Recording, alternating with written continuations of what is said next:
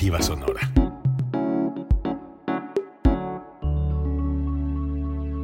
Código Libre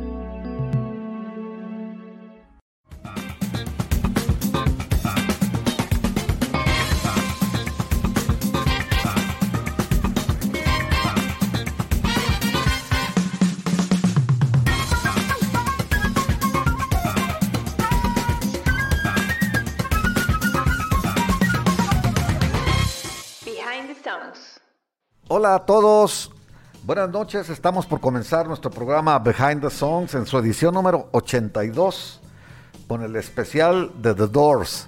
Buenas noches Gerardo, un programa muy icónico, de un grupo muy icónico, de un grupo de culto diría yo, ya elevado a ese grado en, el, en la historia del rock.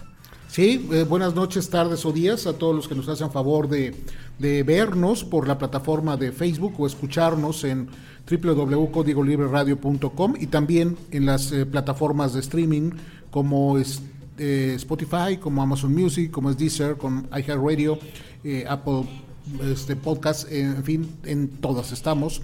En un programa más de, como bien dices Jesús, este es un grupo muy representativo, más allá de la música, de un momento social importante en los Estados Unidos con un letrista eh, fabuloso, ¿no? único, más allá de la interpretación, sus letras y sus composiciones eh, tenían una profundidad muy importante que reflejaban precisamente el, ingreso de los años 70 en los Estados Unidos. Así es, eh, con los Doors y, refiriéndote a Jim Morrison, el, escritor de la mayoría de los temas, aunque también participaron en otros, los otros integrantes del grupo, pues este pasó a ser el rock que se escuchaba en ese tiempo de letras insulsas y, clichés en frases y esas cosas, a tener ya más, más sentido las letras, ¿no? A, buscarle ya un significado, un concepto también a los álbumes. Y hay que, hay que pues contextualizar en la época también, como tú dices, plena guerra de Vietnam y este y el, movimiento hippie que se dio con todo en ese año, cuando ellos, bueno, cuando se metieron el primer disco, ¿no? A la venta. Sí, es correcto, va a estar bueno el programa, sin duda este es un este, referente en la música de, rock y creo que va a estar bueno. Eh, antes de eso, quiero recordarles, estamos a unos días de hacer un programa especial, un programa maratónico, un programa único en Código Libre Radio no lo habíamos hecho nunca así, va a ser la primera vez y menudo reto porque el 2 de octubre, sábado, a partir de, las 10 de la mañana vamos a hacer una transmisión en vivo, corrida, transmitiendo 100 canciones que la gente escogió. Creo que es importante dejar ahorita claro, eh, sí, en la, en, la, en la promoción y la publicidad tenemos como las 100 mejores canciones, pero es muy difícil darle ese término a una canción. Sí, por supuesto. yo creo que no es ni, ni, ni válido ni justo pero estas van a ser 100 canciones que la gente y los escuchas y los amigos de Behind the Songs y de Código Libre seleccionaron, ustedes mismos, las que por algún momento les trae algún recuerdo en particular, entonces vamos a seleccionar 100, las más populares, las más votadas, las más votadas. y en ese orden las vamos a, este, a soltar durante todo el sábado. ¿Cuánto va a durar? No lo sé que dure lo que tenga que durar, pero vamos a estar 100 canciones, vamos a tener algunos amigos invitados que han estado eh, frecuentemente. Y va a haber también sorpresas, ¿no? sí, también para que estén atentos, algunas sorpresas, algunos regalos. Algunos regalos y trivias y algunas otras cosas, sí. Sí, Y decir que hoy se cierra la encuesta. Entonces, Hoy todavía hasta las 12 de la noche puede votar. Está en Behind the Songs, en la página de Facebook, está en la página de Código Libre también. Ahorita nuestros amigos en producción van a poner el link también aquí en los comentarios para que nos hagan favor de, de hacer su votación. Si alguien votó por cinco y dice, híjole, me faltan porque tengo otras cinco que valen la pena, hágalo, ¿no? Sí, no importa, pero, pero me refiero a que si no han votado, échenos la mano para que sean este, incluidos pues dentro de la, de la encuesta esta tan, tan grande y tan importante que hemos hecho. Sí, ese, ese sábado 2 de octubre donde vamos a celebrar precisamente el segundo aniversario de, de Behind the Songs con una pequeña pausa, evidentemente por cuestiones de, pandemia, pero hemos estado a piel de cañón hablando de música, que es lo que nos gusta. Y agradecer a Inédito y Inédito FM, que nos hace favor de, de, alojar en su espacio, en su página, eh, Inédito FM estamos también, por ahí nos puede ver y, escuchar. Muchas gracias a la gente de Inédito FM por considerarnos y tenernos presentes y también la gente de Fase 3. ¿no? Sí, la, página de Fase 3 este, también está transmitiendo el programa, retransmitiendo el programa en vivo Y pues está bien, muchas gracias a Javier que dirige esa página, Javier García, el fundador de, de Fase 3, ¿no? Sí, es correcto. Y pues estamos listos, Jesús, para, para Muy empezar. bien, pues empecemos con las efemérides y con las fechas importantes. Rápido, muy nos- rápido, porque hoy el programa eh, va a durar, va a durar este, un buen rato. Cumpleaños, hoy, 21 de septiembre, Leonard Cohen hubiera cumplido 87 años, él fallece en el 2016, gran cantante canadiense. Don Felder, de las Águilas, Sí. 74 años, cumple, cumple ya. Eh, Liam Gallagher, la otra parte de Oasis, eh, de este grupo de Britpop de los 90, cumple 49 años. Eh, un 22 de septiembre eh, nace David Coverdale, que fue en algún momento vocalista de The Purple y posteriormente de White Snake, una gran, gran voz, 72 años. Cumple 65 años Debbie Boone. ¿Te acuerdas esta cantante jovencita que tuvo éxitos en hija de Pat 70s? Boone, Así es. otro, otro cantante. Sí, un crooner americano. crooner americano, sí. Y ella tuvo un par de éxitos, este California Bueno, y este metió la You Light of My Life. Light of My Life, la- es uno de los récords ahí que tiene, die- no sé si di- 14 semanas seguidas en el número uno. En el número uno. Entonces sí, es- eh, cumple 65 años ya. Nick Cave, eh, también un gran, una voz muy particular y con gran sentimiento, 64 años. Y eh, Joan Jett, que fue miembro de Runaways, la semana pasada fue cumpleaños de Lita Ford, una integrante de Runaways, y ahora es de la otra, Joan Jett. Eh, el pasado fue de la rubia, esta es la, la, la- la, este, de, de pelo negro, cumple 63 años. Y el cantante eh, italiano Andrea Bocelli también cumple 63 eh, años. El 23 de septiembre, John Coltrane, de los grandes saxofonistas en la, en la historia del jazz, hubiera cumplido 95 años y Ray Charles hubiera cumplido 91 años. ¿No? Ellos nacen un, un día igual. Sí, tecladista excepcional también. Y una voz única, ¿no? De Ray Charles y composición y todo. Tenía y, y- todo. y para Una ponerle voz. más este, talentosos, el 23 de septiembre Bruce Springsteen cumple 72, 72 años. Y un 26 de septiembre Brian Ferry, que es la figura de Roxy Music, también él con carrera eh, solista, un, un gentleman del, del rock and roll, por llamarlo así, cumple 76. Y Olivia Newton-John cumple 73 años. Empezó muy joven, Olivia Newton-John, Sí, muy, muy jovencita. 68, por ahí empezó sus primeros éxitos, ¿no? Grabaciones y Australiana, radicada en Inglaterra, pues. Es correcto. Este, el 27 de septiembre, Meatloaf, este, que pues también tuvo uno de los discos más vendidos Sí. este, en la historia, cumple 74 años. Vamos a recordar rápido a gente que se nos adelantó en fechas como esta y creo que vale la pena mucho recordar el 25 de septiembre de 1980 cuando a los 32 años muere John Bonham, baterista de Led Zeppelin y que a partir de eso, a la postre hace que Led Zeppelin termine y culmine una, una época Sí. como tal. Ji- Jimmy Page y, y Robert Plant decidieron que sin Bonham ya no eran Led Zeppelin, pues tendrían que hacer otra cosa, que ya Led Zeppelin dejaba de, de existir. Sí, ¿no? eh, hubo una aparición que hemos platicado aquí posterior en Live Aid, que no fue Led Zeppelin, fueron los tres miembros vivos. Y posteriormente en Con, este, con Phil Collins, ¿no? con Phil Collins, En- es correcto, y Chester batería. Thompson en la, en la batería. Y posteriormente eh, hubo una presentación en la Arena este, O2 en Londres, 2012, por Ya ahí. con su hijo. Con el hijo, Jason, que, que hace los honores. Es Sí, un gran sí, baterista, Jason Bonham, gr- gran, gran baterista. Y fue una noche memorable que quedó guardada y, y seguramente la última presentación ya de Led Zeppelin. Y también recordamos la memoria de Robert Palmer, cantante Sí. de los 80, los 90, después con Power Bastante Station. exitoso, sí. Este, muere muy joven, a los 54 años, de un infarto en el 2003. Y Cliff Burton, que fue guitarrista de Metallica, fallece en un accidente automovilístico. Bueno, en el camión que andaban de gira, este, chocan y él lamentablemente fallece en ese, en ese percance.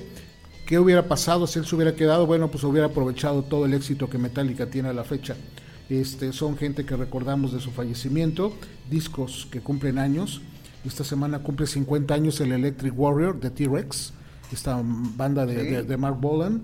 Eh, 50 años ya, caray. Rápido. Sí, 40 años cumple el Discipline de este, eh, King Crimson y el Something Special de Cool and the Gang, de donde ya empezaban a sonar la de Get Down On It, ese- tantos éxitos que tuvo eh, Cool and the Gang en los, en los eh, principios de los 80 y desde antes, ya traían una trayectoria muy muy importante.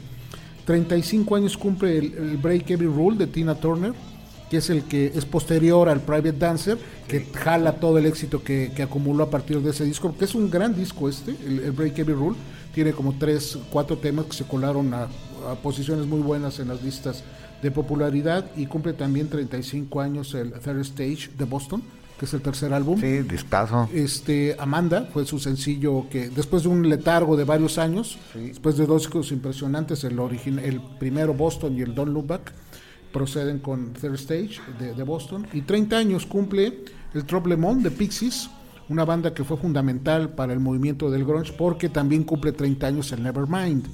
Eh, de, Nirvana, que es básicamente algo, álbum importante, hablando tanto este, musicalmente como también en un movimiento social que surgía a finales de los, a principios de los 90 y que precisamente Nirvana toma las referencias de los Pixies para poder hacer su, música. Y cumple 30 años el Blood Sugar Sex Magic de los Red Hot Chili Peppers, también es un discazo, un, gran, gran material de esta banda de Los Ángeles. Y en fechas, queremos recordar que un 23 de septiembre de 1980 fue el último concierto que dio Bob Marley. Eh, pues él muere en el 81 a consecuencia de cáncer en el, en el cerebro, mayo del 81 y en septiembre del 80 da su último concierto en el Stanley Theater de Pittsburgh. Son las eh, fechas, son las, este, los momentos y las personas que recordamos en las efemérides. Muy bien.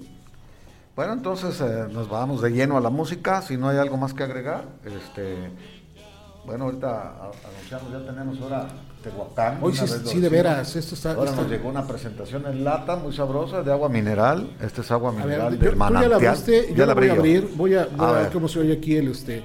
A ver si no te, no te la dieron agitada. Es lo que yo estaba diciendo, no me la van a traer agitada porque son...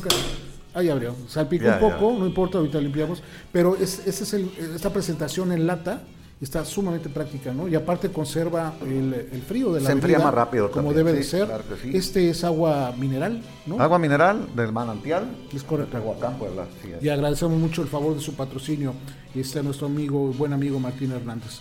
Estamos listos para la música. Pues entonces vamos a entrar de lleno a la música y ahorita hablamos un poquito del grupo The Doors y de sus integrantes y de sus canciones, ¿no? Entonces vamos a empezar con la canción que ganó la encuesta que hicimos esta semana y la ganó con muy poquito margen, pero sí se impuso finalmente. Y esta canción se llama Riders on the Storm.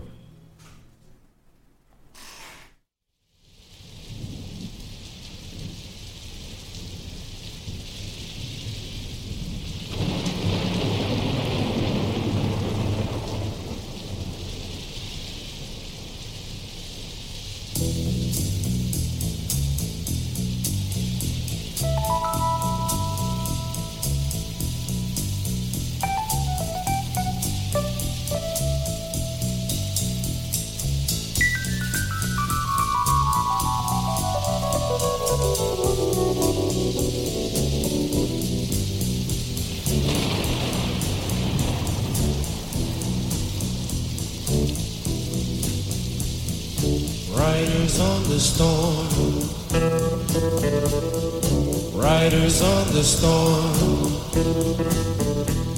Into this house we're born. Into this world we're thrown. Like a dog without a bone and actor out alone. Riders on the storm. There's a killer on the road.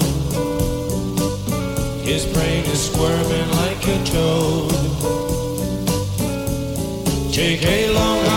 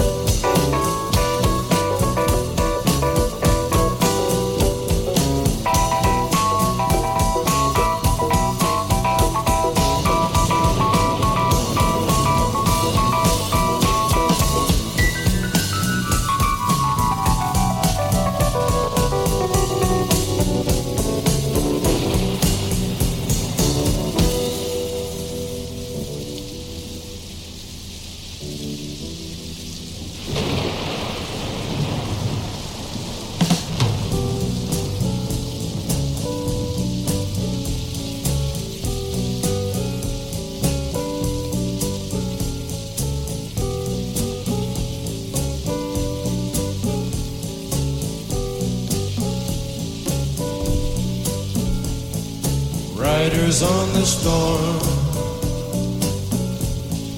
Riders on the storm. Into this house we're born.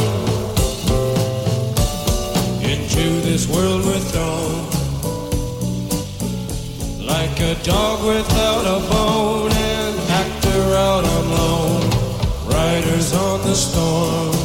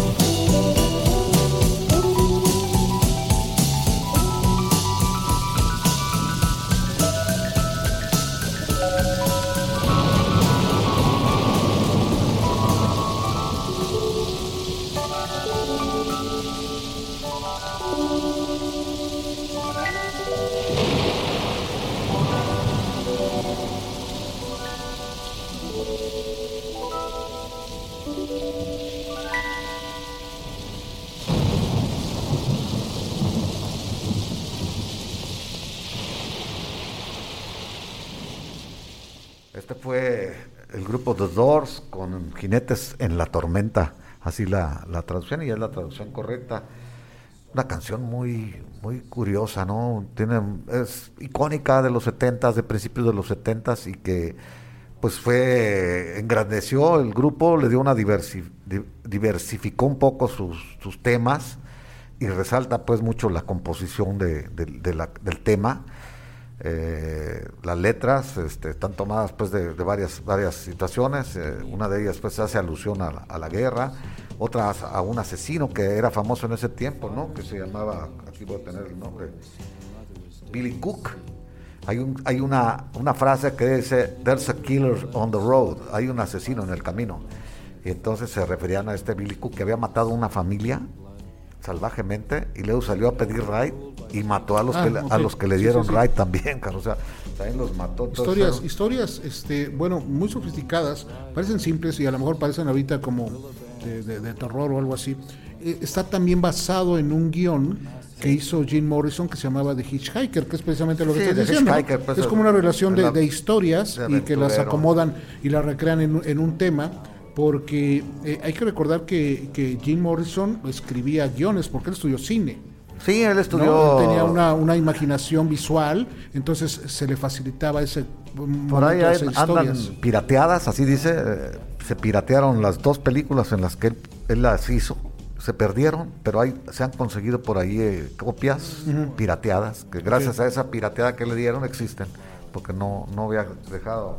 Sí, él, él- tiene la carrera de, de cine en este en UCLA, eh, igual que Manzarek, también se, Manzarek, se conocieron sí. pues en este en la época eh, de universidad. el- el- o sea, el guitarrista Robbie Krieger dice que la canción de Riders on the Storm estuvo inspirada eh, por la canción eh, Riders in the Sky, a Cowboy Legend, ¿no? Una canción que, que había hecho también pues, cierta, cierta pues expectativa, ¿no? Como no sé cómo llamarle, cierto, despertó cierto Esa era una canción como típica de western, ¿no? Ya Sí, muy sí. antigua, de los Claro, 40. de los 50s, Y recuerdo 40s, que hizo un, un cover, bueno, una versión Johnny Cash, que quedaba perfecto, ¿no? Ah, sí, y, y- y- y voy a decir, no sé si tú te acuerdas de un grupo mexicano de Yucatán que se llamaba Los Babies. Claro que sí. Eran, eran grandes músicos, los Ávila. Aunque, aunque se tocaba jinetes en el cielo, ¿no? Jinetes en el cielo. Sí, sí, sí, era esta. sí. Exactamente, estamos hablando de ese. Sí, tiene alguna referencia, no es un cover, no es una, una referencia y toma alguna idea Sí. para poder hacer esta propia, Estoy este propio tema, ¿no?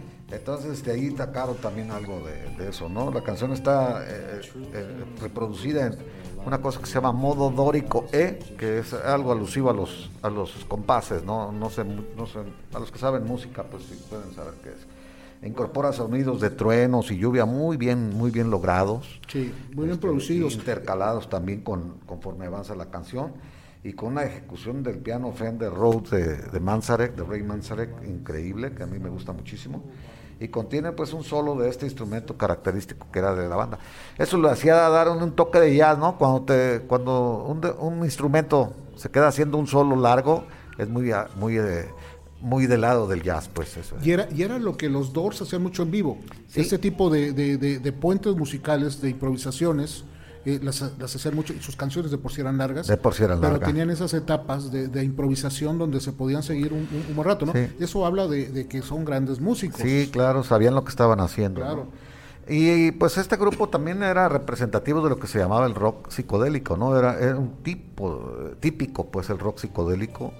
Le decían eso porque los, los grupos experimentaban con drogas y con otros, con otros, este, sustancias psicoactivas que les producía ese tipo de, Sí. de letras, ese tipo de, pues de manifestaciones, ¿no? Se- Sensoriales o no sé cómo llamarle, ¿no? Bueno, esta canción fue grabada en el Doors Workshop, es un lugar donde ellos grababan de los Doors en diciembre de 1970 con la ayuda de Bruce Bodnick, su ingeniero de sonido de todo, de todo el tiempo que duró la banda, quien se encontraba produciendo las sesiones de grabación. Jim Morrison grabó las voces principales y luego susurró las letras sobre las mismas para crear el efecto de eco. Entre la canción se oye la voz de Jim Morrison así hablada, susurrada, para darle una sensación de que está haciendo un, eco, ¿no? Y esta fue la última canción grabada por los miembros de los Doors, según Ray Manzarek. Así fue como la última canción grabada de Morrison en ser lanzada antes de su muerte, porque después lanzaron otra después de su muerte, pero esta es antes de su muerte la última canción que grabó Jim Morrison. De hecho, se, se pensaba, incluso hasta Morrison lo visualizaba y la banda visualizaba que este iba a ser el último trabajo este, grabado. Ya había complicaciones entre Morrison y la banda. Él ya había decidido irse a vivir a París. Habían, habían pedido una tregua ellos mismos, Sí. estaban considerando descansar tres años y irse a empapar de otras cosas ellos, hacer cosas por solitario o hacer cosas pendientes que ellos tenían y luego volver a juntarse. E- Ese era el plan inicial. Sí, y, y en algún momento pues, sabían que esta iba a ser la última canción por un tiempo, pero, pero significó la última canción en la etapa En la de etapa. los Doors como, como, Como como grupo, cuarteto, sí, ¿no? Este, como Los cuarteto. Doors siguieron, ahorita ya hablaremos de su, Sí, de su- habla- de su- hablaremos, de su, ¿no? este, lo, lo siguiente. Este, aquí, bueno, lo- lo- lo- los Doors no tenían bajista. Nunca tuvieron bajista. Fíjate que sí, ahorita platicamos Bueno, pero- al inicio, hay, hay una anécdota, la platicamos Ah, más adelante, pero en este caso, Jerry Sheff, que era bajista de Elvis Presley, es el que hace el favor de, de- de interpretar, ¿no? O de acompañarlos, al menos en la grabación. Sí, era, eran de sesión. Había, sí. había- hay- participaron durante el trayecto de la carrera de los Doors del 66 al 73, si mal no recuerdo, así, esa, esa es la vida de ellos como grupo. Este, varios bajistas, o sea, no fue único, nada más uno, sino los discos llamaban a, a sesiones, a, a a músicos de sesión que les llaman, ¿no? Sí, la canción de Riders on the Storm eh, está publicada, se publicó como sencillo de, de su álbum de 1971, LA Woman, y eh, alcanzó el puesto número 14 del Billboard Hot 100 en los Estados Unidos, el puesto 22 en UK Single Chart del Reino Unido y el puesto número 7 en Holanda. Fue su, fue su mejor, ¿no? El sencillo fue lanzado en el 71, poco antes del fallecimiento de Morrison. Alcanzó a salir primero el disco. Sí. In- ingresando al Billboard Hot 100 el 3 de julio de 1971, curiosamente el día que murió Jim Morrison. Sí, pues este, está incluida en el Grammy Hall of Fame, ¿no? De 2009 fue ingresada, que, que- que hay, que hay que decir que los Doors nada más tienen un Grammy por trayectoria. Sí. no por, por, por No, temas, no, no, por su no, trabajo, no, sino por trayectoria, este, eh, tienen un reconocimiento del, de- del Grammy, ¿no? Este, ¿qué hacemos? Vamos con Vamos- otra canción, ¿no? Para- Vamos por otra canción. ¿Quieres primero? Bueno, yo Sí, y- y que ya se nos- regresando Se nos, de la- están contando los saludos. Ah, de veras. ¿Sabes qué? O si no, vamos con, con saludos porque... Vamos a, a- a adelantarle un poco a los saludos para que no se decepcionen nuestros este, escuchas, ¿no? Que, a ver. Eh, no, este Pascual, Pascual Espinosa, Pascual Espinosa, este, un abrazo, Pascual, Juan Guzmán, desde Cali- San Leandro, California, ahí, ahí está en la ¿quién más? en Alejandro. Rizo, saludos Alejandro, qué bueno que estás conectado. Luis Vicente Villalpando Cruz, un abrazo. Dice, nos saluda, dice que a veces no nos ha podido escuchar, pero que aquí está presente ahora. Claro que sí, Villalpando, un abrazo. ¿Quién más? Este, Juan Guzmán, eh, Jaime Juan Romero también conectado. Buenas noches, doctor. Eh, yo espero que le gusten Natalia los dos. Navarro, o sea, Malusa, mi esposa. Este, un abrazo, hija. Eh, Eh, Noemí González, la doctora. Doctora Noemí, un abrazo, bueno. doctora, gracias por escucharnos. Tomás López, Tom, te mandamos un abrazo también, porque eres asiduo en nuestros programas.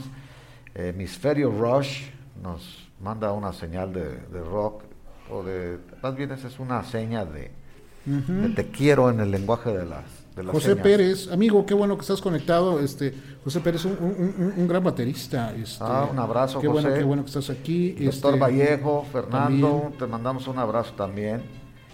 También le gustan los Doors al doctor Vallejo, a Jaime Juan Romero, pues el rey King Lizard, el rey lagarto, también este es su es su este su cantante de sus cantantes favoritos, me imagino, ¿no? Pues vamos con otra canción. Vamos ¿no? con otra canción y este seguimos con la segunda canción de la, en la encuesta. Casi quedaron empatadas, pero esta quedó por dos votos abajo. Y es nada menos que el gran éxito de los dos, Light My Fire.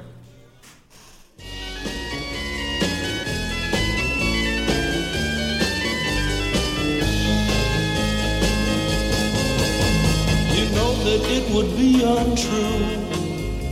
You know that I would be a liar if I was to say to you, girl, we couldn't get much higher. Come on, baby, light my fire. Come on, baby, light my fire. Try to set the night on fire. The time to hesitate is through. No time to wallow in the mire. Try now, we can only lose. And our love become a funeral pyre. Come on, baby, light my fire.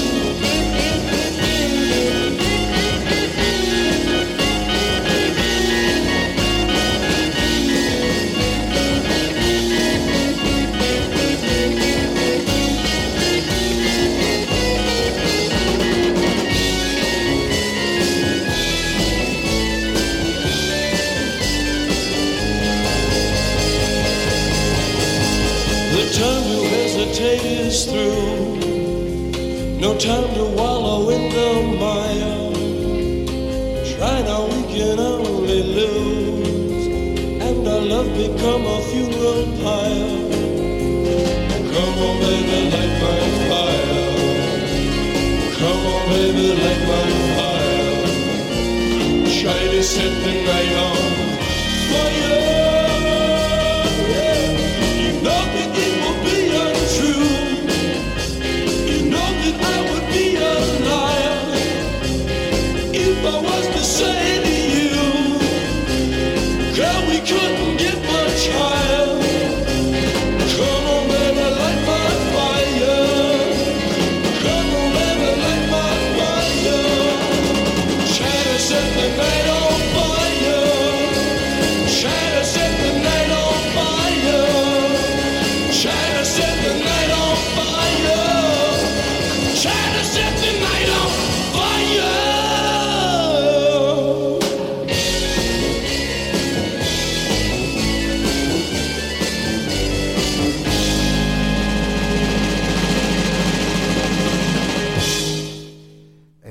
Enciende mi fuego, el grupo The Doors, canción icónica que quedó en la memoria de muchísima gente y quedó representativa, creo yo, de la década de los 70, de los 60, perdón, a finales de los 60, es de 1967. Eh, no sé qué recuerdos te traiga esta canción, Gerardo, pero a mí me trae muy buenos recuerdos. Yo creo que fue mi primer LP que compré. No lo compré en el 67 porque yo estaba muy chico. Lo compré como unos tres años después, 70 o 71. Pero fue mi primer disco que yo compré con mi dinero, pues. O sea, que no le hice unos ahorros y ya compré mi disco en, en 40 pesos. Fíjate. 40 pesos de aquellos tiempos. Los discos valían los LPs 35, pero los discos como de Beatles, de Doors y ese, le, le subían 5 pesos aquí en la discoteca. Este es álbum debut, imagínate, Sí. ¿no? O sea, arrancar una carrera este Y lo metieron número uno. y llega el número Llega uno. al número uno esta canción como sencillo. La tuvieron que cortar ah, para que la tocaran en el radio y, diera un despegue importante. Sí, eh, la, la original, que fue la que escuchamos, Sí, dura la escuchamos, 6.50. eh, 6.50, Digo, porque sí. vale la pena escucharla completa. No, no, bueno. La versión corta Yo- se me hace como... ah, pero el radio así lo requería, ¿no? Sí. Casi menos de tres minutos. Sí, así es. Y pues le cortan las partes instrumentales y los puentes que son fabulosos. Sí, ¿no? claro. Sí, pero bueno, es una canción que, digo, todavía me gusta muchísimo. Entonces, este, grabada en agosto del 66 y lanzada eh, en el disco en enero del 67, alcanzó el número uno en la lista Billboard de singles pop en el 1967. Luego fue relanzado en el 68 y alcanzó otra vez el número 87. La canción fue escrita por Robbie Krieger, la música y la letra, aunque usualmente los créditos en ese tiempo son dados al grupo de el tecladista, el tecladista Ray Manzarek añadió la introducción, la entrada, él la hizo. Ray Sí, tenían Manzarek. como una manera peculiar de organizarse y creo que pues eh, les funcionó. Eh, las letras normalmente las componía Morrison, pero hubo temas como este, este que lo hace básicamente Krieger y hay algunas aportaciones de los demás, pero siempre las firmaron como The Doors. Los cuatro eh, estaban dentro de los compositores y, y lo que Robbie Krieger quiso hacer o la, la- la idea que tuvo para crear esta canción es eh, quería eh, hablar sobre algo que no se no desapareciera, que no se extinguiera y le llegó a la mente los cuatro elementos, tierra, viento y fuego y Así agua. es. Pero él se decidió de esos cuatro por el fuego porque había un tema que le gustaba mucho que se llamaba Play with Fire de los Rolling Stones. Sí. Entonces dijo, fuego, fuego es el tema que quiero yo tratar. gustó el título de la canción de los Stones y- Ajá. y, y de ahí tomó la idea, ¿no? Sí, es- eh, exactamente.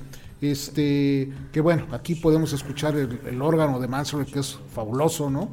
Eh, bueno, guardadas las proporciones, con alguna eh, tendencia o este eh, semejanza con, con Sebastián Bach, Joan Sebastián Bach, con el, este, y luego estos puentes musicales extensos que tiene que ver mucho y se relacionan mucho con My Favorite Thing de John Coltrane y que, que precisamente eran esos, esos, e- esos puentes, ¿no? Y creo que una cosa importante que hay que mencionar, el, el, el productor.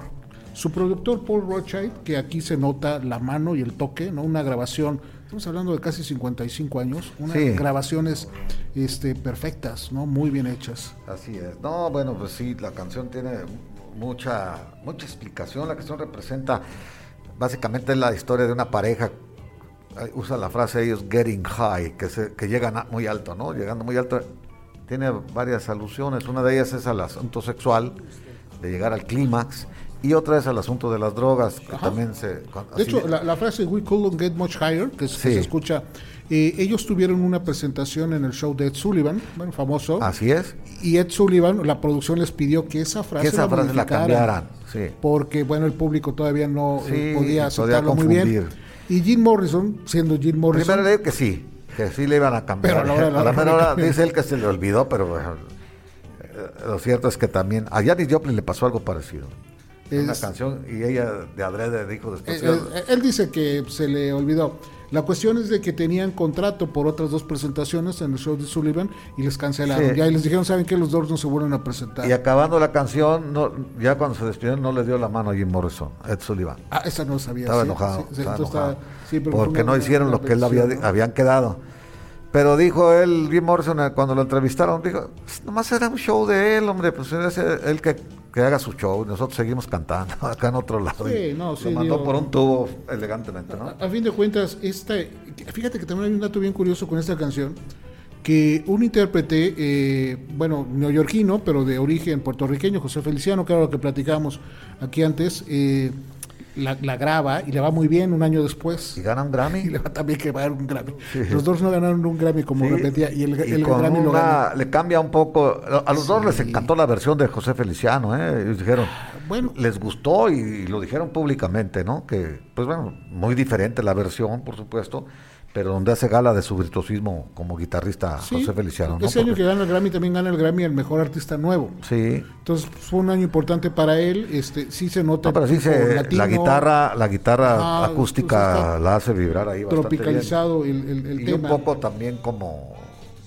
como tipo flamenco, pues la guitarra, ¿no? El, toque de, de guitarra. Otra, otros do- otras dos anécdotas interesantes sobre este tema es que Buick, la, la marca de, de vehículos, ofreció este utilizar parte de esta canción Para un una, para una campaña, ¿no? Y donde decía entonces, eh, Come on Buick, light my fire. Sí. Ese era como el eslogan.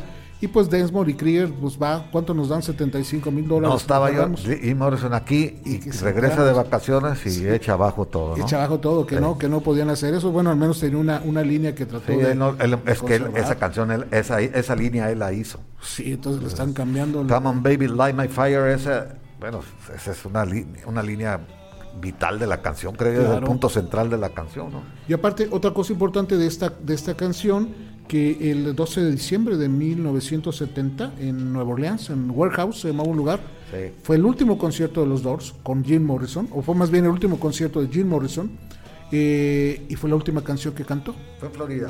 Eh, en- ¿Fue en Florida? donde cantó? Entonces, en Florida. Iban un- estaban contratados por una gira todo el este Ajá. y empezaron acá en el sur, pues no sé exactamente si cerca en Miami mismo o allí Ok. arribita en Fort Lauderdale, en algún lugar de esos. Entonces eh, ahí, bueno, hay varias versiones. Ellos dicen que, que se quitó nomás la camisa y este hizo la, la, la- la imagen como si estuviera atrás de la camisa el pene desnudo, ¿no? Ah, ya sé la que dices. Esa, esa, esa fue cuando lo, lo, Lo- lo- ya lo, multaron. Lo, detiene la No, policía. esa que tú dices, no, es que hubo dos, dos detenciones. Ah, ok. Esta fue la última y ya, ya no volvió y le suspendieron todas las los, los promotores suspendieron toda la gira, Cancelaron la gira. y ahí lo metieron a la cárcel, lo sacaron y entró en juicio, pero ya como libre, bajo palabra. Ok. Y en una en una interfase del juicio se va a París y ahí muere. Estaba todavía el juicio abierto, no- nunca se cerró porque pues, se murió Jim Morrison, se acabó se acabó el juicio. Pero él estaba todavía el pleito estaba en los tribunales todavía, ¿no? Pero lo cierto es que sí se desnudó, hay escenas incluso. Sí, sí, hay, hay- Eh, hay- Mira, a empezar llegó borrachísimo llegó drogado eh, y los dos no sabían qué hacer. Empezaron a tocar sin Jim, pero sin cantar. Entonces, sabiendo que de un momento a otro venía él y llegó, y entonces repetía las mismas frases y estaba bien borracho, o sea, y nomás se quedaban viendo los... Yo vi esas escenas en un corto, en un corto, no recuerdo hace cuánto y dónde lo vi, y se quedaban viendo los músicos como diciendo, otra vez estamos repitiendo lo mismo. Entonces de repente interrumpe la canción y le dice a la gente, ustedes no vinieron a oír esto, vinieron a ver esto y fue cuando se baja los pantalones. Ya lo, lo- y se tira al suelo y un policía llega y lo cubre con una chamarra le pone, y lo llevan preso y ahí se acabó la gira. Fue, fue, fue parte de las de las cuestiones de, de- de los rompimientos que ya se veía Sí. entre la banda y él. Y como bien dices, de poder hacer una pausa, a ver si se... Pero, pero el alcoholismo de Morrison era, era ya muy, muy Era grave. muy evidente Muy y, y también eh, un tiempo que estaba atrapado en la heroína también, junto con la, la novia. La novia murió de una sobredosis de heroína, de, de hecho, tres o cuatro años después de su muerte. de él, Sí, ¿no? eh, Morrison muere a los 27 años Sí. del famoso club y la, la, la novia Patty, no recuerdo el apellido, también muere a los, a los, a los, a los- a los- a los 27 años. Te voy a decir cómo se llama. Este, mientras tanto voy a dar lectura a algunos comentarios que tenemos aquí. Eh, déjeme ver dónde me quedé. Este, eh, Jaime Juan Romero, Jim Morrison, como lo com- se comenta, tenía una fase poética. Es por eso que comenzaron a llamarlo el Rey Lagarto en alusión a su poema La celebración del Rey Lagarto. Sí, Sí, papá es, escribía. sí, sí, este, sí. de- a- además de escribir, era un lector voraz. Oh, sí. Eh, desde muy joven eh, era impresionante su capacidad de, de absorber libros ¿no? y de buscar Pamela diferentes autores. ¿Pamela? Pa- Pamela, la. Cartwright, algo Ok. así. Sí, la novia. Este, Ella lo encontró muerto en la bañera. Se metió a bañar en una, en una tina y cuando lo fue a buscar estaba muerto. No se supo bien qué pasó. La, la- la autopsia reveló que creen que fue una arritmia, no un infarto, una arritmia que te puede parar el corazón en cualquier momento. Entonces, pues, consecuencia de la, de la vida tan desordenada que llevó, ¿no? Y, y bueno, Y, lo enterraron ahí mismo en París, ¿no? Emanuel González, este, saludos Emanuel, qué bueno que estás conectado. Este Pascual, eh, este Espinosa dice, eh, Jim Morrison tenía un IQ de 150. Este, y por lo tanto, pues entre genio y loco, sí, eh, vivía, ay, yo no sé, vivía como en otro lado. Vivía en otro tiempo, vivía en otro espacio y veía cosas que, que mucha gente no podía ver. Y esas mismas las transcribía en sus Pues, letras y en sus Hay poemas. muchas historias de genios locos, ¿no? Poetas, genios y locos, todo al mismo tiempo. Entonces saben darle cauce a su locura, yo creo, en, en forma de letras o en formas de mensajes. En forma de arte también, ¿no? Es Van Gogh, te puedo mencionar a varios que Sí, estaban, Dalí. estaban, eh, tocados, pues, este, mentalmente y que fueron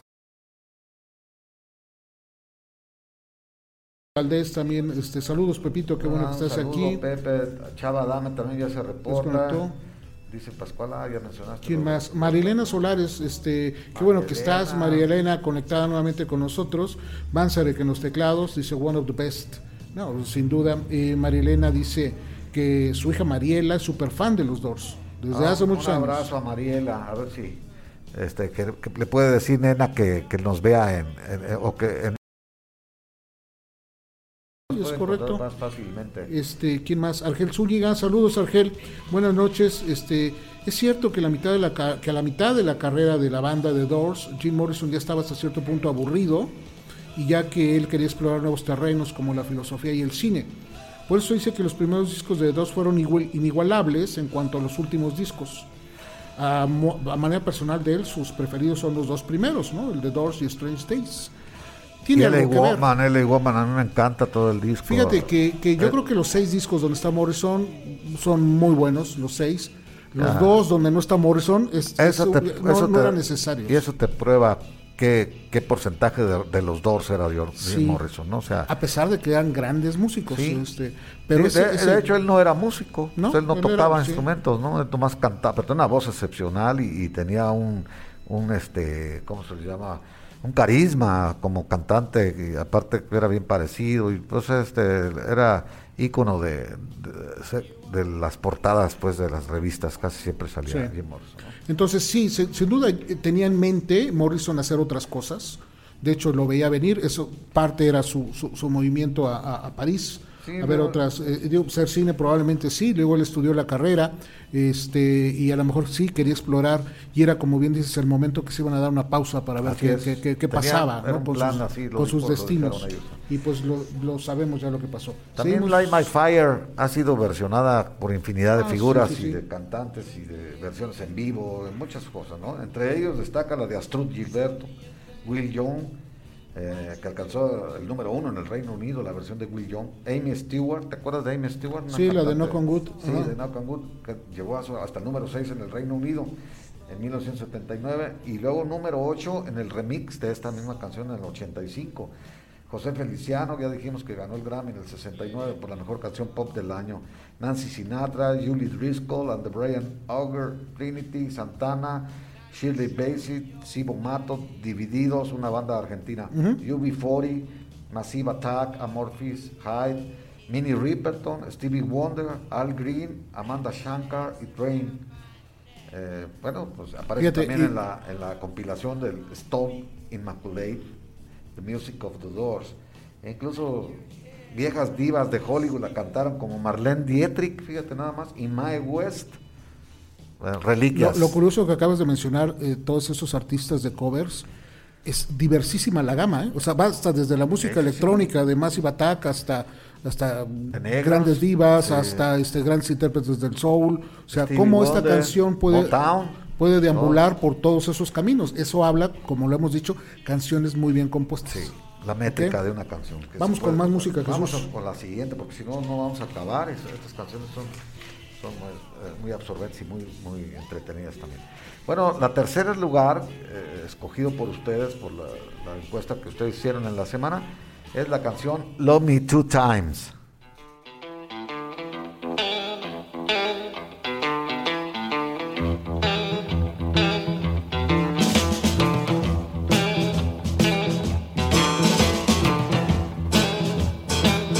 Love me two times, Twice today. Love me two times, girl. I'm gone away. Love me two time, girl. One for tomorrow, one just for today. Love me two times. I'm gone away.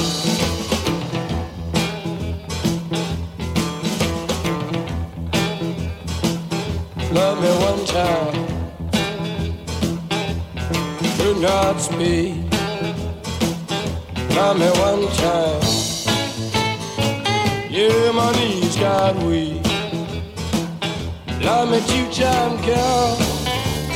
Lost me all through the week. Love me two times.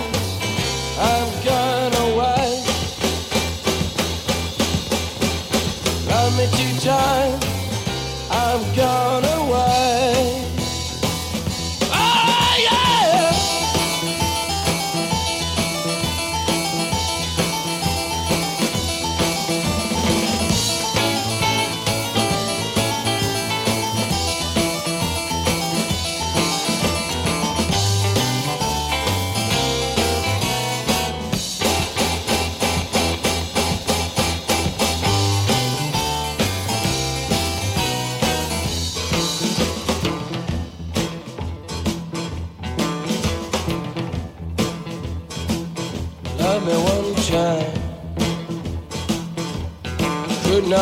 Love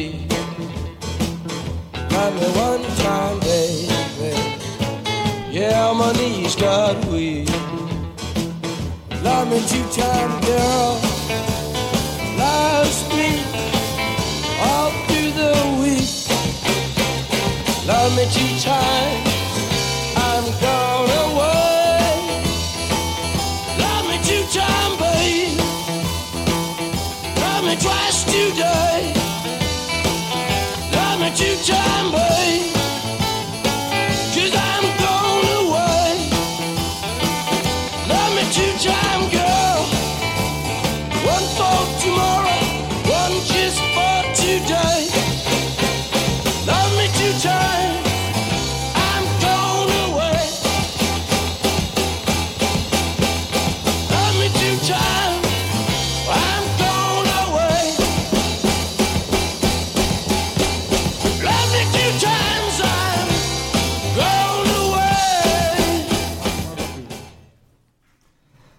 Este fue el grupo de Doors con la canción Love Me Two Times, que es Ámame dos veces.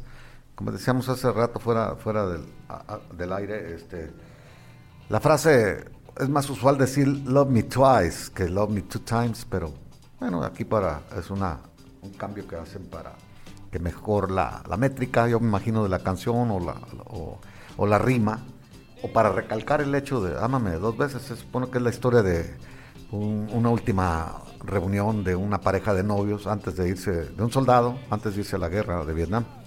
Entonces, este, una cosa curiosa, fíjate, el papá de Jim Morrison peleó en la guerra de Vietnam y era un general y era un tipo militar de, de cepa.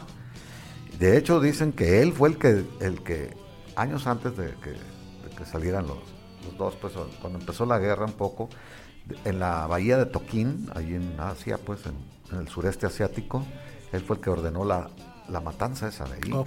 Entonces, hay una contradicción entre un hijo pacifista, como era él, que hablaba en contra de la guerra, y un padre que, que se enorgullecía de haber estado toda su vida dedicado a la- Ok, al sí, militar, sí, ¿no? sí. Y bueno, al menos Jim Morrison. De hecho, él también tuvo educado un poco algo en la milicia, pero no, no aguantó y se salió. De hecho, Jim Morrison estuvo viviendo a consecuencia, yo creo que de los traslados de su padre, andar primero Ah, en sí, Estados sí, Unidos, sí. en un montón de ciudades de Claro Estados que Unidos. sí, los trasladan. nació en Florida, vivió en Virginia, vivió en Texas, vivió en Estudió en Los Ángeles. en Washington, estudió en Los Ángeles, en San Diego, o sea, en muchísimas Sí, los militares los mudan, los mudan cada rato y hasta a veces a Europa, bases militares, muchos Sí. eh, na- nacieron hasta allá algunos de ellos, ¿no? Sí, Pues, exacto. A veces nacieron en Alemania dentro de la base militar, pues son americanos, ¿no? Esta con el mismo caso de la canción anterior, está los créditos a los cuatro miembros, pero Robbie Krieger es el que Sí. tiene como que más este es. ma- ma- más trabajo para componer este tema del segundo álbum, el Strange Days del 67. Bueno, qué- qué, manera de, de- de formar ese año, ¿no? En un año, dos álbums exitosísimos, y- pero aparte de exitosos, trascendentes. ¿no? Este es el segundo, ¿verdad? De Este es el segundo, Strange sí. Strange Days. Sí, Días Extraños, junto con el lado de Moonlight Drive y, y también en su álbum en vivo, Alive, She Cried. Ese es- ahí está también esta canción, la de Love Me Two Times. Existe una versión en vivo fusionada con el poema de Jim Morrison, hablado, el poema declamado Texas Radio and the Big Beat, que fue grabado para la televisión europea y fue incluido en el álbum In Concert, una de las mejores actuaciones de The Doors en vivo. De acuerdo con los integrantes de la banda, esta canción es acerca de un soldado y su último día, como lo dije, antes dice la guerra de Vietnam. Es una de las canciones más reconocidas en la historia del rock debido a su intro característico en el requinto y los teclados con un sonido cercano al clave. El clave era un ritmo africano que se incorporó acá y también es un instrumento que se llama clave de maderas, que percusión un poco, ¿no? Que Sí, de hecho, tocando este- acordes de fusión de jazz y blues. Eh, experimentan con, con nuevos sonidos, ¿no? Hay sonidos en el disco, en el Strange Days como de marimba, hay sonidos del, del, del, del- Moog, de este, este eh, sintetizador, entonces modifican un poco el, eh, la tradición del rocker abajo, guitarras, este, batería, y, y lo hacen y, y se arriesgan también un poco más en la, en la, en la producción, en todas estas formas de, de grabar, porque el, este, el productor había tenido acceso a las eh, primeras, a los primeros trabajos del Sgt. Pepper.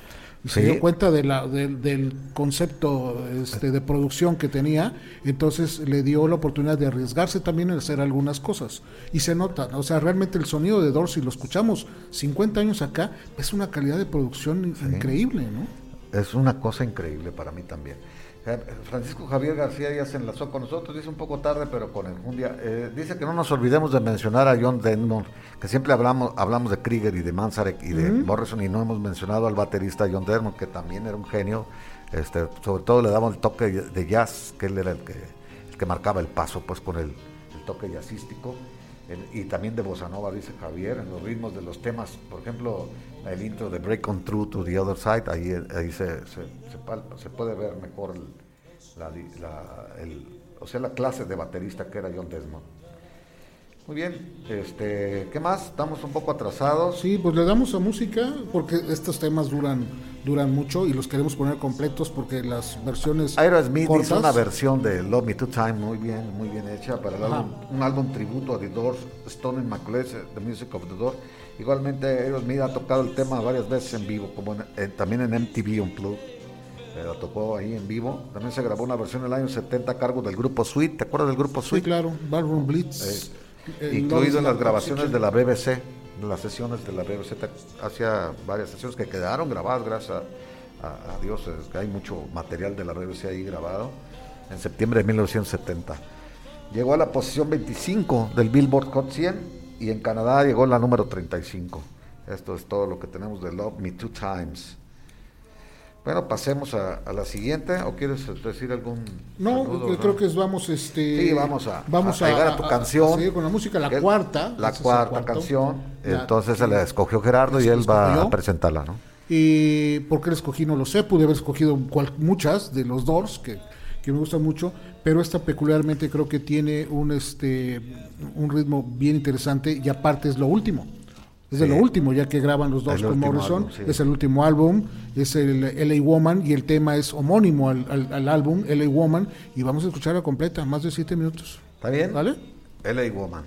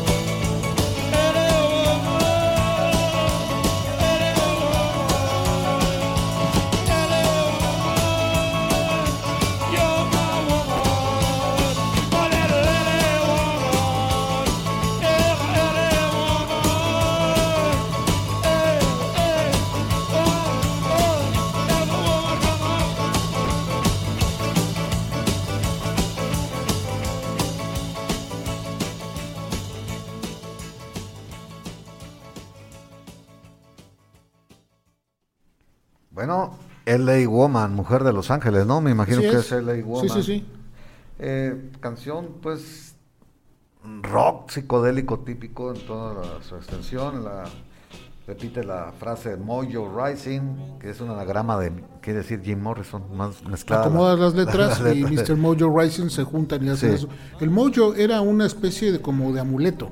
Sí, un, un- un amuleto de la de la gente afroamericana del sur de los Estados Unidos, ¿no? Este, de esa raíz. Entonces, pues era como un cúmulo de cosas. Ajá.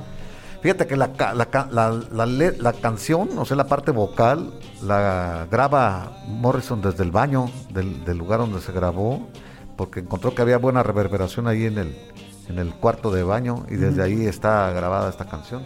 Que es muy difícil, nomás la cantaron una sola vez en vivo. Digo, va solo de lo, que, lo de la muerte de él, pero no la, no la pudieron reproducir muy fácilmente en vivo por las dificultades vocales que tiene la canción, ¿no? Y si te fijas un poco, también hacen mención los críticos en esto, que, que ya Jim Morrison tenía cierta ronquera ya de sus cuerdas vocales dañadas de los excesos del alcohol y el cigarro y, y todo lo demás, ¿no? Que se metió pues, en toda su carrera, ¿no? Este, este álbum, que digamos es, vuelvo a repetir, el último álbum de los Doors como cuarteto, porque después los Doors sacaron otros discos como trío, Sí. ¿no? Densmore y este, y, no, Krieger y este, Krieger y Manzarek. y se iban a las vocales. Así es. Y dos discos realmente eh, raros, no diré malos para no, pero raros, o sea, ya era algo, un- Ya no eran muy extraños, no, no, no, muy, muy, muy raros. Y este, este ya no se los produce eh, su este productor de, de todo el tiempo, Paul Rothschild, de los primeros cinco discos, porque no les gustó los temas que habían seleccionado. Dijo, no, esto ya es una ensalada, ya, ya no estoy yo aquí. Con ya- permiso, me voy a grabar Pearl con Janis, Ja- con Janis Joplin. O sea, Así creo que, bueno, cambió, también hizo un álbum este, feno- fenomenal, ¿no? Pero, pero este, este productor, Paul Rothschild, también eh, produjo a Johnny Mitchell, a Neil Young, a, este, a Lovin' Spoonful, ¿te acuerdas de Lovin' Sí, Spoonful? claro. Este, o sea, otras bandas estuvo haciendo trabajo y murió joven, como a los 58 años, este, después de trabajar con todas estas grandes. Y el productor se convierte en el ingeniero de sonido, que también trabajó todo el tiempo con, este, con ellos, ¿no? Bruce Bodnick hace la producción de este álbum, que también es muy, muy decorosa, la producción muy buena, aunque no haya estado su productor original, ¿no? Sí, así es. Bueno, pues aquí nomás agregar que en LA Woman eh, utilizan dos dos músicos de estudio, aparte de la banda, ya los mencionamos, y estos son Jerry Sheff en el bajo y Mark Beno en la guitarra rítmica. Ta- Quedaron ahí en los créditos de LA Woman. Y eh, a lo que había dicho en un principio, los Doors se caracterizaron por ser un cuarteto sin bajo. Qué curioso, ¿no? Sí. Que una banda eh, no utilice un elemento tan tan importante que es el que te va marcando, ¿no? El, Sí, el, el- el beat en las, en las melodías.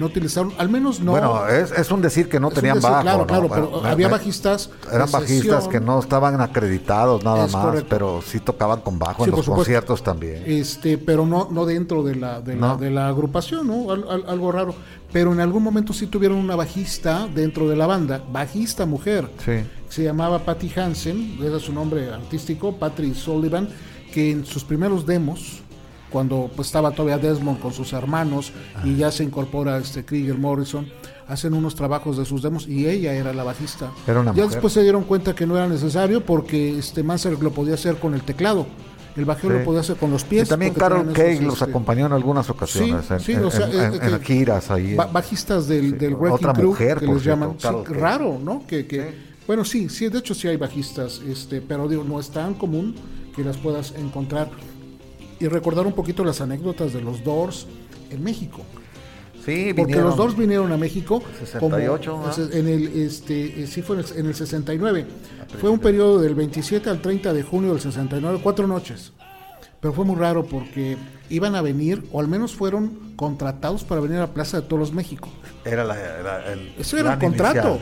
Mario Olmos que fue en este tiempo tocando en The Quit, ¿no? ¿Cómo se llama? eh, se llamaba el, el Forum Forum.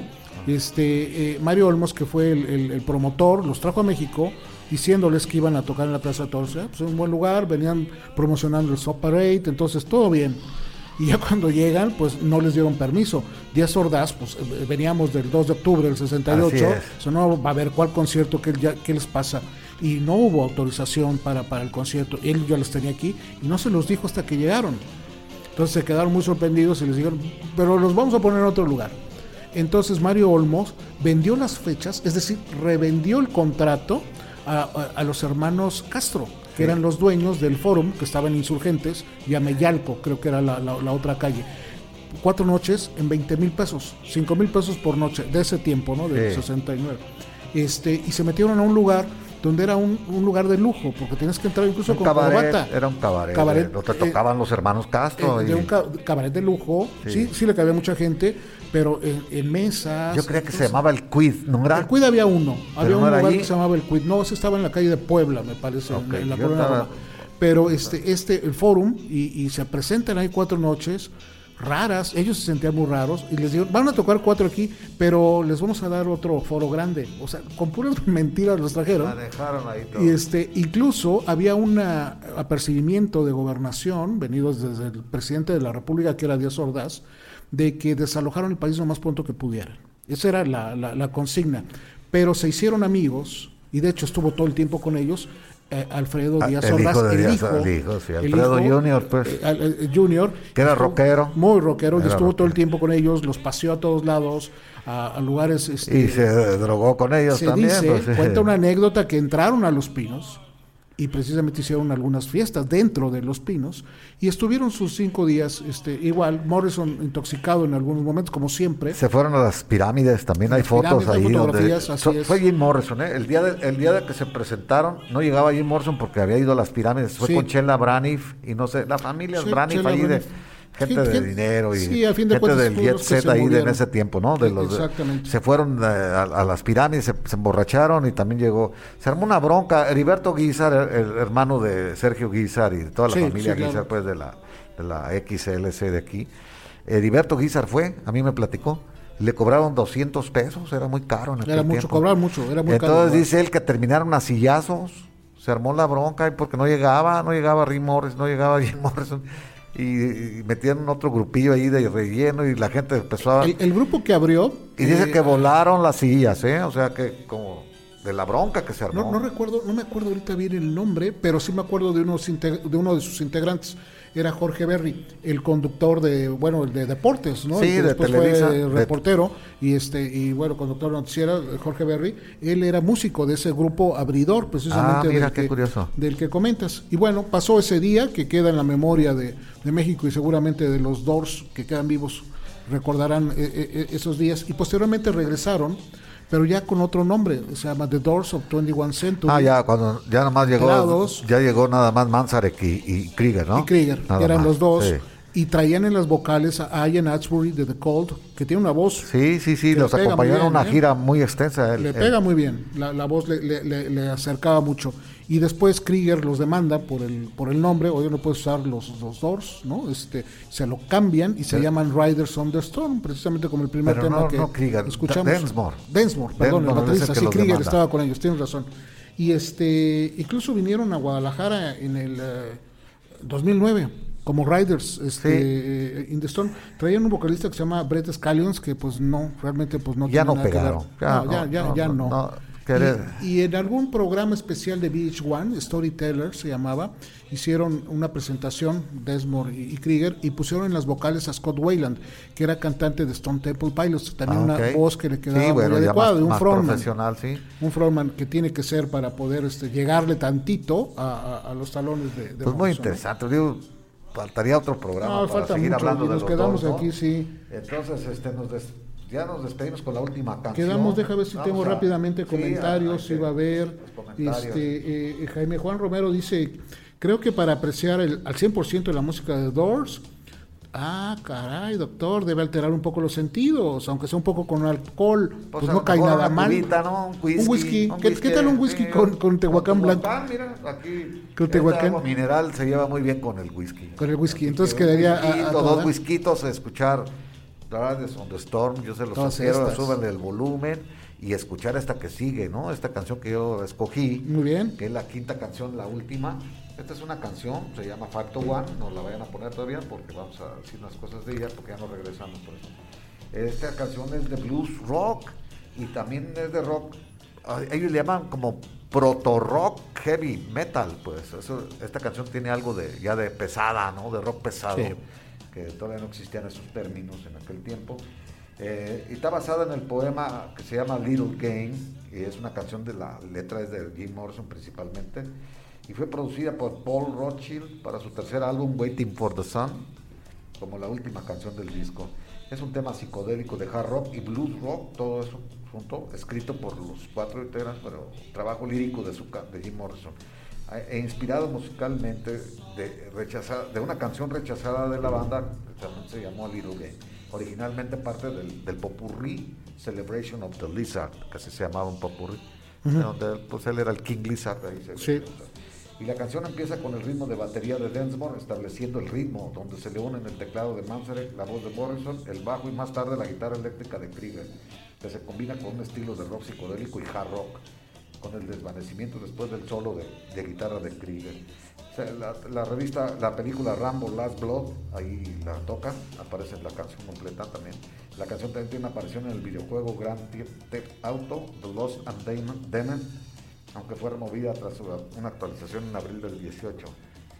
Bueno, pues ya, nada más hay que decir. Vamos a dar gracias a la cabina, Felipe y Jaime Juan. Gracias Amable, Felipe, Jaime. Juan, Alondra, que están este, en cabina, gracias por la producción, este, gracias a todos ustedes. Les recuerdo, eh, a las 12 de la noche terminamos la, la votación para escoger las canciones que ustedes decidan y que aparezcan en las 100 del programa que vamos a tener el sábado 2 de octubre a partir de las 10 de la mañana. Eh, hacer un recorrido por sus canciones favoritas. Va a haber sorpresas, seguramente quizás algunos regalos. Esperamos tener algunos invitados, amigos que nos acompañen a platicar, a charlar un rato. Vamos a tener presentaciones, conexiones directamente en Facebook por un periodo, pero en www.códigoliberradio.com va a estar todo el tiempo continuo. Entonces creo que va a estar bueno ese sábado, va a ser un sábado Sí. muy especial, Aparte ya de, años. de hoy en 8, este, Dios mediante, eh, daremos ya más detalles, ya más específicos del programa, ¿no? Ya, Ya un vamos poquito más de más, la- más, este, de la- configurado el, el- el formato. de la producción. Agradecemos a Inédito FM, la, este, que en su apertura para que también este programa se transmite ahí, a nuestros amigos de Fase 3 por retransmitir el, el- el programa, evidentemente a Tehuacán, que hoy tuvimos este, eh, latas, en lata, fabulosa, y pues muchas gracias a ustedes. Nos vemos y nos escuchamos la próxima, La próxima semana. sí. Entonces nos despedimos con la canción Five to One. Súbanle.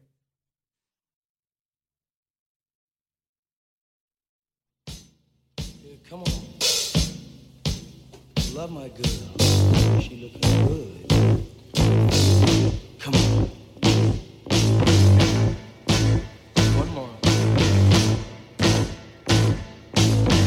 Five to one,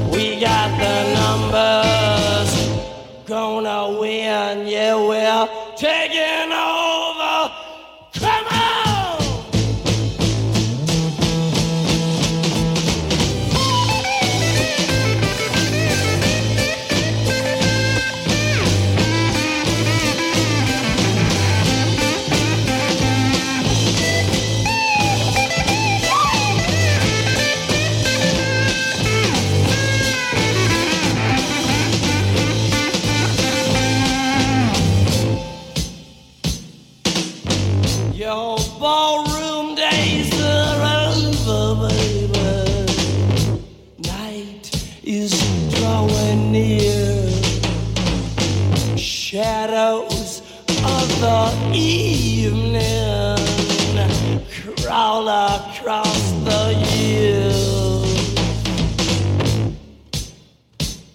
Yeah, walk across the floor with a flower in your hand. Trying to tell me no one understands. Trading your hours for gonna make it, baby, in our prime. Come together one more time. Get together one more time. Get together one more time.